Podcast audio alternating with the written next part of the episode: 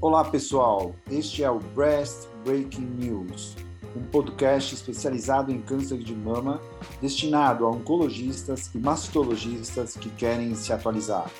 Toda semana eu, Silvio Bromberg, mastologista titular do Centro de Oncologia do Hospital Israelita Albert Einstein e da BP Mirante, e o Dr. Daniel Jimenez, oncologista clínico da rede Oncoclínicas, iremos discutir artigos que foram destaque nas principais publicações médico-científicas sobre câncer de mama. Acompanhe no Onconews. Olá, pessoal. Esse é mais um Breast Break News, finalizando o módulo ASCO. Da primeira vez, a gente apresentou dois temas bem importantes e agora a gente vai complementar com mais outros dois. Certo, Daniel? Tudo bom com você? Tudo bem, Silvio. Então, ótimo. Daniel, a gente falou da primeira vez dois estudos que a gente elegeu como bem importante, você trouxe bem empolgado, e hoje acho que também não vamos ficar por trás disso.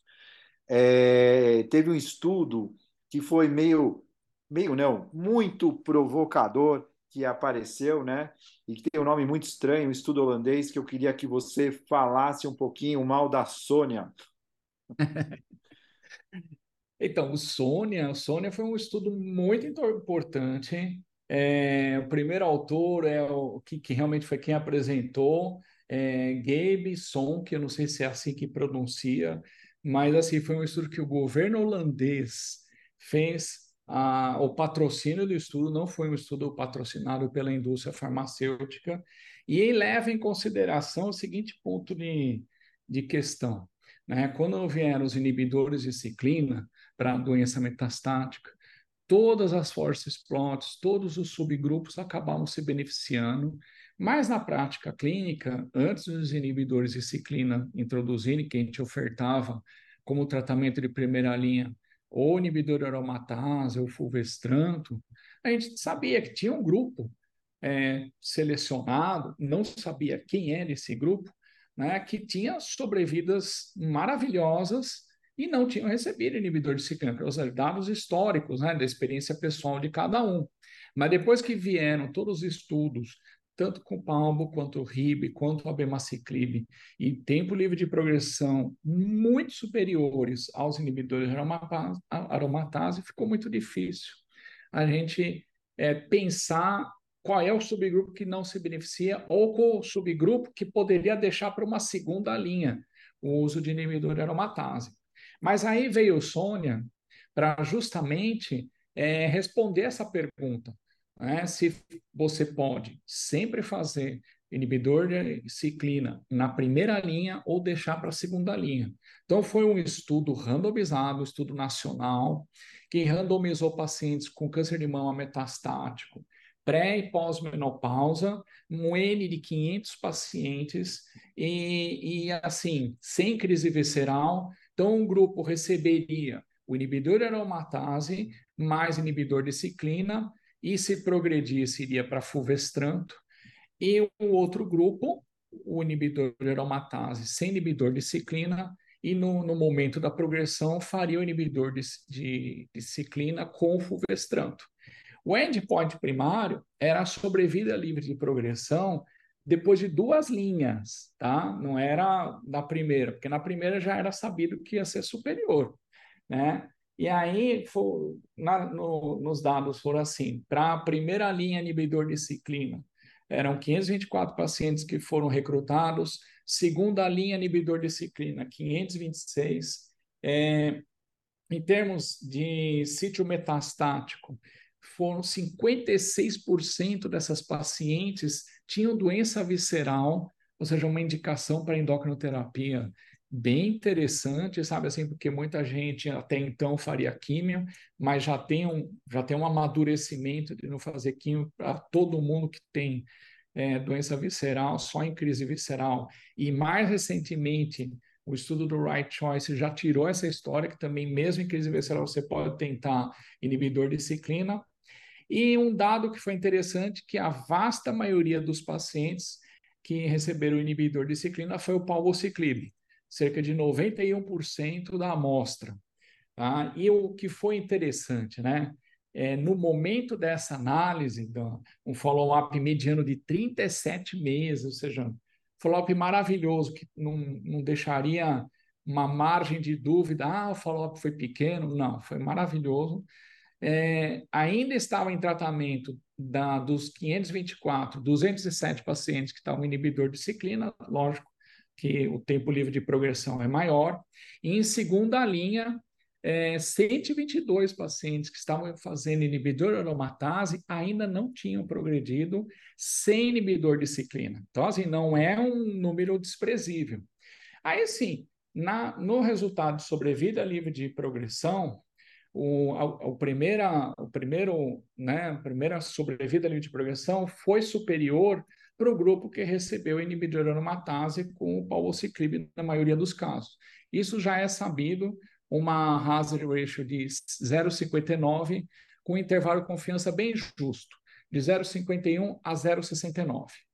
Aí depois, no endpoint primário mesmo do, do estudo, que era a sobrevida de progressão é, a, a dois, ou seja, depois que os pacientes progrediam, deu a, o pessoal da primeira linha 31 meses e da segunda linha 26, mas aí não deu diferença estatística.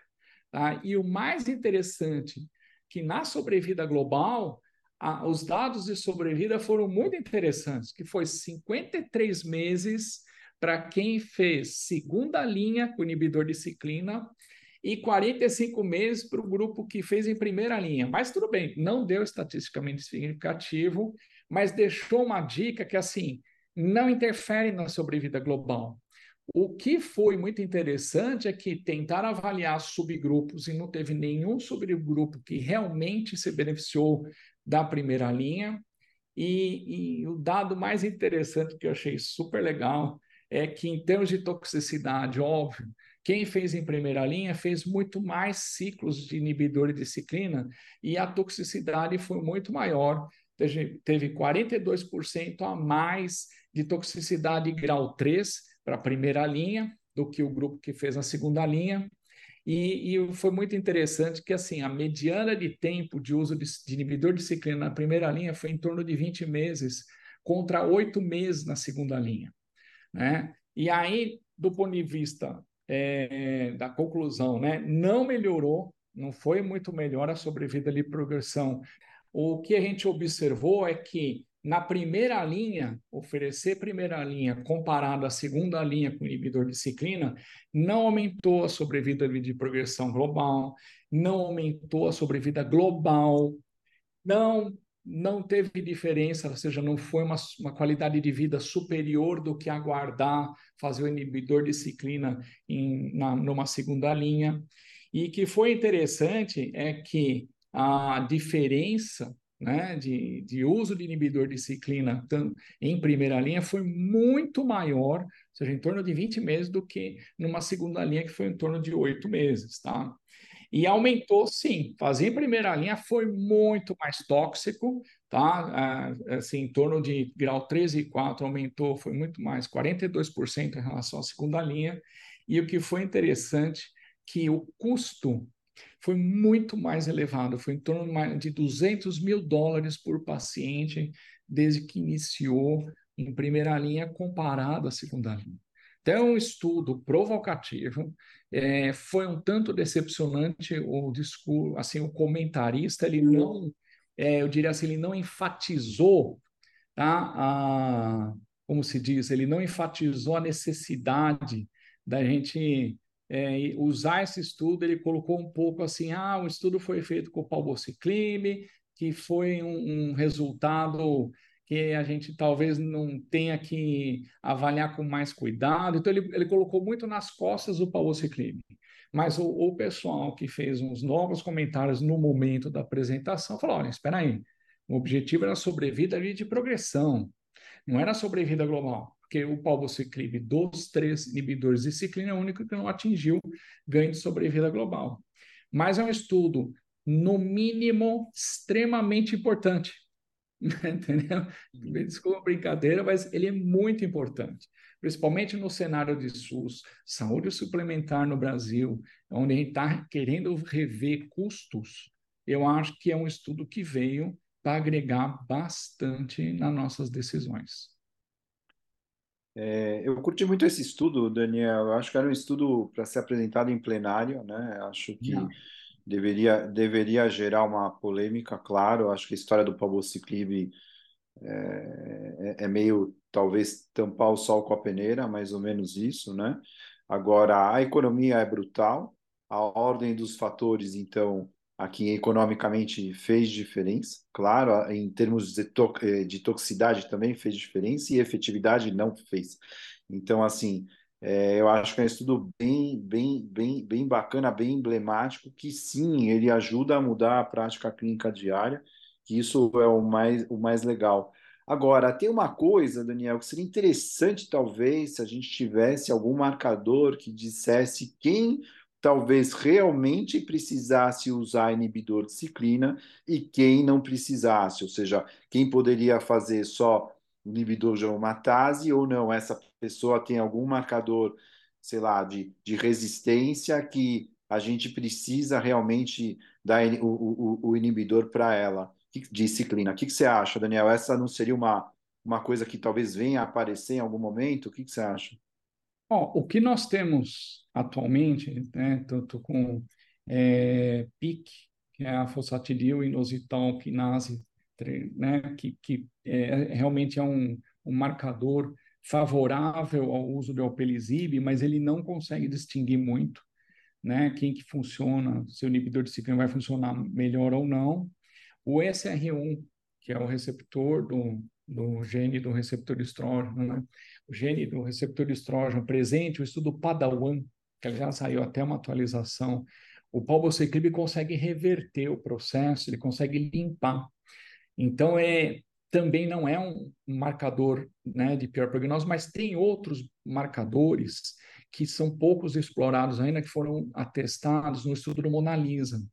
É fator de crescimento de fibroblasto, BRCA, inclusive, né? Tem outros é, genes também que poderiam fazer um tipo de uma mini assinatura para tentar definir aonde o inibidor de ciclina não vale a pena. Mas, por outro lado, não favorece tanto ao inibidor de aromatase, então ainda está carente. Mas o que eu posso dizer para você, Silvio, assim, já da prática clínica que a gente já usava na época da dureza, que era só inibidor de aromatase ou até fulvestranto, os casos que iam muito bem, com, assim, eram um perfil de sobrevida de doença super longa, eram pacientes que tinham baixo volume metastático ou até oligometástase. Então, esses casos, de repente, é um perfil, sim, e que honestamente eu já fazia isso faz muito tempo. Né? E a gente tem pacientes até hoje que não progrediram sem inibidor de ciclina. Então, então acho que vai amadurecer isso daí. É, eu acho que sim, Daniel, mas o que só traduzindo o que está falando, principalmente para quem está ouvindo, é assim: existem sim parâmetros clínicos é, e biológicos que a gente observa na doença que talvez te, nesse momento vão ser um drive para você fazer uma decisão de, de usar só o inibidor de aromatase. Mas eu acho que, claro, marcadores biológicos específicos, né, talvez vão aparecer aí para ajudar a gente a definir melhor. Eu acho que essa é uma, uma lacuna que ficou. Mas eu gostei do estudo, achei um estudo bem importante, né? E, enfim. E, Dani, vamos falar de outro assunto também, para a gente fechar com outro estudo que a gente achou legal, que é um estudo que vem na, na saga das pacientes estádio 4 de novo, né? Vamos lembrar que a gente tem aí é, uns cinco estudos randomizados, né? Que o último foi o ECOG 2108 da CIMACAN, tem o Positive Trial, que foi um estudo pequeno austríaco que não mostrou nada, tem o estudo indiano, que também tinha um desenho bem criticado, muitas pacientes não receberam anti-HER, etc., e não foi um estudo positivo em termos de desfechos, é, só para quem era oligometastática e metástase basicamente óssea. E tem o estudo turco, que que mostrou sim para as pacientes mais jovens receptores hormonais positivas e com metástase óssea, basicamente tinha um ganho importante de sobrevida, mas no geral esses estudos para pacientes luminais mostraram um risco de recorrência de morte. De maneira geral, se a gente espremer todos, com exceção basicamente do ECOG 2108, que eu acho que ele não mostrou isso em termos de desfecho. Agora, é claro que quando a gente tem um paciente que é estádio 4 de novo, o objetivo nosso é tentar prolongar e melhorar a qualidade de vida dessa paciente. Né? É, esse é o primeiro ponto. O segundo ponto, existem as teorias de que se tirar tumor, você para de tirar a mina de células malignas, e quando e a teoria contrária que fala que quando você mexe, você dá uma imunossupressão e piora todo o estado geral da paciente, essa guerra continua. É, eu acho assim que o estudo ainda turco, quando pegou só pacientes de, de meta óssea, né, é, oligometastáticas, que é o BOMET, né, que era um braço do, do, do, do estudo original, mostrou também um benefício importante. Então, assim, quando a gente. É, ainda tem um outro que eu lembrei agora, um estudo da Pensilvânia, que pegou paciente HER2, que mostrava que quando você fazia cirurgia, radioterapia e quimioterapia, ou seja, todas as modalidades, você tinha um benefício, sim, em diminuição do risco de morte. Então, assim, os estudos todos são controversos, e aí faltava dois estudos em aberto. Um não foi publicado, que é, o, é um australiano, e o outro, que é o que você vai apresentar, que é o estudo japonês. Então, assim, só para dizer, assim, quando a gente fala em todos os players, existe uma controvérsia entre eles de quem fala que não serve para nada e quem fala que serve para alguma coisa. Eu acho que esse é o primeiro ponto. E o segundo ponto que eu chamo a atenção é assim que a Simacan, que mostrou um estudo que não adiantou nada, que é o ECOG, ela foi a primeira a publicar uma, uma análise retrospectiva com com muitos casos, não lembro quantos casos, em 2002, mostrando que era bom operar. Então, assim, ou ela mudou de ideia, ou então realmente esses estudos retrospectivos, junto com esses trials randomizados, alguns bem desenhados e outros não, deixa uma confusão de que tem gente que acha que tem que individualizar, que vale a pena apostar e não. Enfim, não existe um consenso ainda bem firmado nessa história, né? principalmente para as pacientes luminais e HER2, porque as pacientes triplo negativas, realmente aí sim existe o consenso de que a cirurgia talvez não seja bem-vinda. Agora, Daniel, conta aí, esse estudo japonês, o que, que ele está agregando para a gente? Então, esse estudo estava sendo aguardado, né? Porque também foi é, randomizado. É, é Japan Clinical Oncology Group, o JATACOG 1017. E assim, os estudos japoneses são muito sérios, muito bem organizados. Né? Então a gente sabe que o grau de confiabilidade é excelente. E o desenho foi muito parecido com o estudo da SEMA, que quando ela apresentou no, na ASCO, há, há um, dois anos atrás, se não me falha a memória. Isso. Então, era câncer de mama de novo, estádio 4.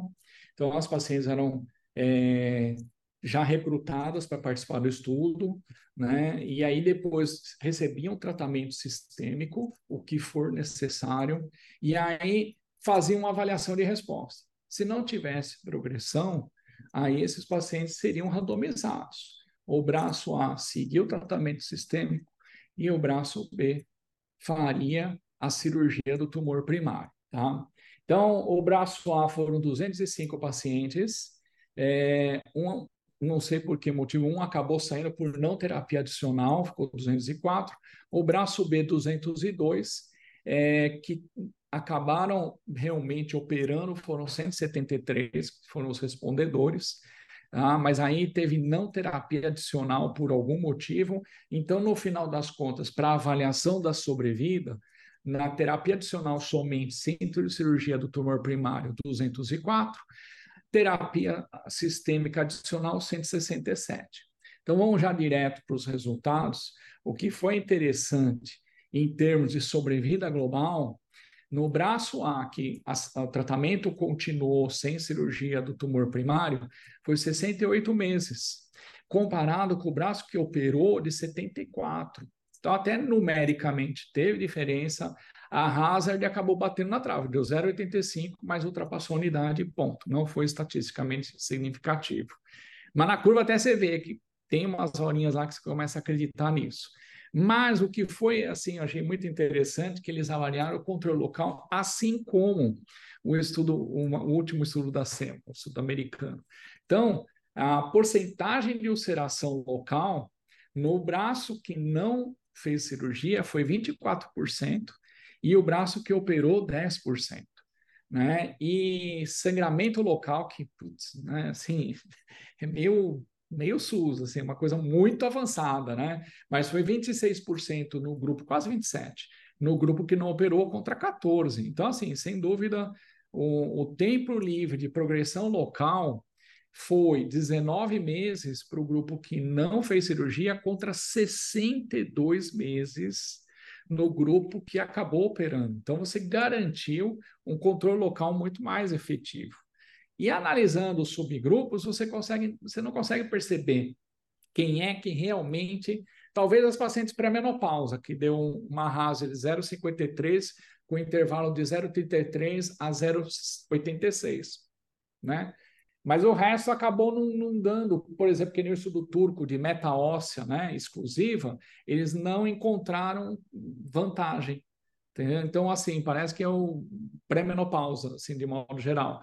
E deixa eu ver aqui também, status é, triplo negativo.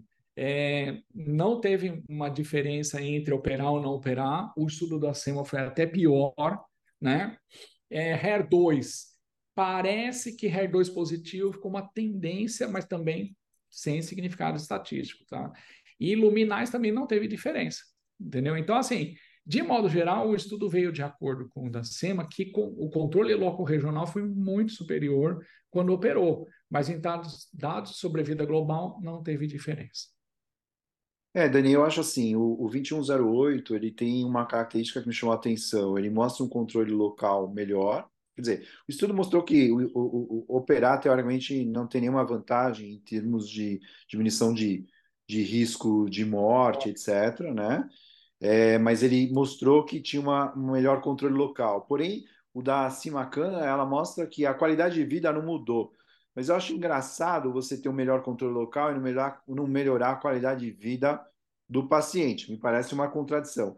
O estudo japonês não fez essa referência em relação à, à, qualidade de vida, mas deixou claro que o controle local melhorou. Então a gente supõe, teoricamente, na lógica, que deve ter realmente dado uma melhorada na qualidade de vida. Agora, o que eu percebo, pegando todos os estudos, é assim, que é uma salada. É, não existe uma, uma, uma, conclusão muito bem feita. Essa, talvez, alusão de que as pacientes mais jovens na pré-menopausa talvez tivessem uma vantagem, é o que a gente viu no estudo turco, basicamente. Né? Então, eu acho que as pacientes, mesmo RER, no estudo da Pensilvânia, que foi com mulheres RER, as pacientes que eram luminais RER, tinham uma resposta melhor. Nos outros estudos, as pacientes luminais eram melhores do que as outras, que são estudos mais antigos. E esse estudo, basicamente, também não, não, mostrou grande diferenciação. A única coisa que eu acho que todo mundo concorda é que, assim, triplo negativo é fria.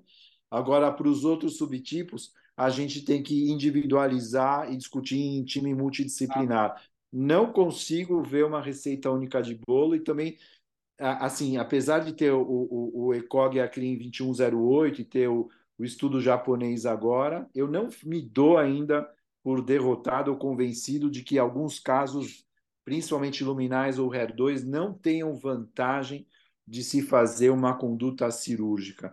E eu ainda sigo aí com o estudo da Pensilvânia, eu acho que a trimodalidade, ou seja, você entrar com tudo possível para cada caso, o caso que respondeu bem sistemicamente, você entrar eventualmente com cirurgia e radioterapia, eu acho sim que a impressão que me dá é que às vezes vale a pena ser tentado. Então eu eu fico assim, eu, eu, eu não fecho minha opinião contra, eu fico ainda aberto à, à discussão e a eventualmente indicar para casos específicos, sempre com ouvindo opinião multidisciplinar do radio-oncologista e do oncologista também, claro. O que você acha? Concordo. Principalmente em HER2. É, principalmente hoje tem um monte de arma para HER, né? Pô. Exatamente, é que, que às vezes você deixa de controlar o local, você pode se arrepender no futuro. Né? Isso, um, e tem uma, uma de novo, HER2, ele, assim, o, o, o tempo livre de progressão das metástases sistêmicas assim, é, é uma taxa de resposta completa que às vezes perdura por anos. É. Então, é, sei lá se a gente deve abordar como uma doença metastática comum, sabe? Eu, agora, tudo bem, luminal e, e triplo negativo, não. Na verdade, não é, Dani. Quando fizeram, a gente até apresentou isso, não sei se você lembrar, um estudo comparando quem era de novo com metastático. e o, a paciente de novo ela tem uma vantagem na sobrevida global em relação à paciente metastática. Então, isso é um fato. Então, o que você falou está é, dentro. É, então, acho que é isso mesmo.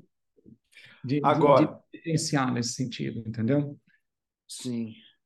Bom, enfim, Dani, nosso tempo mais que estourou. Vamos ficando por aqui, voltando semana que vem. E esse é o Breast Break News, fechando o módulo ASCO. Espero que esses quatro estudos que a gente apresentou tenha acrescentado para todo mundo e essa discussão tenha colaborado para deixar vocês mais confusos ou mais esclarecidos. Não sei. É isso aí. Grande abraço, Dani, até semana que vem. Até, até, pessoal.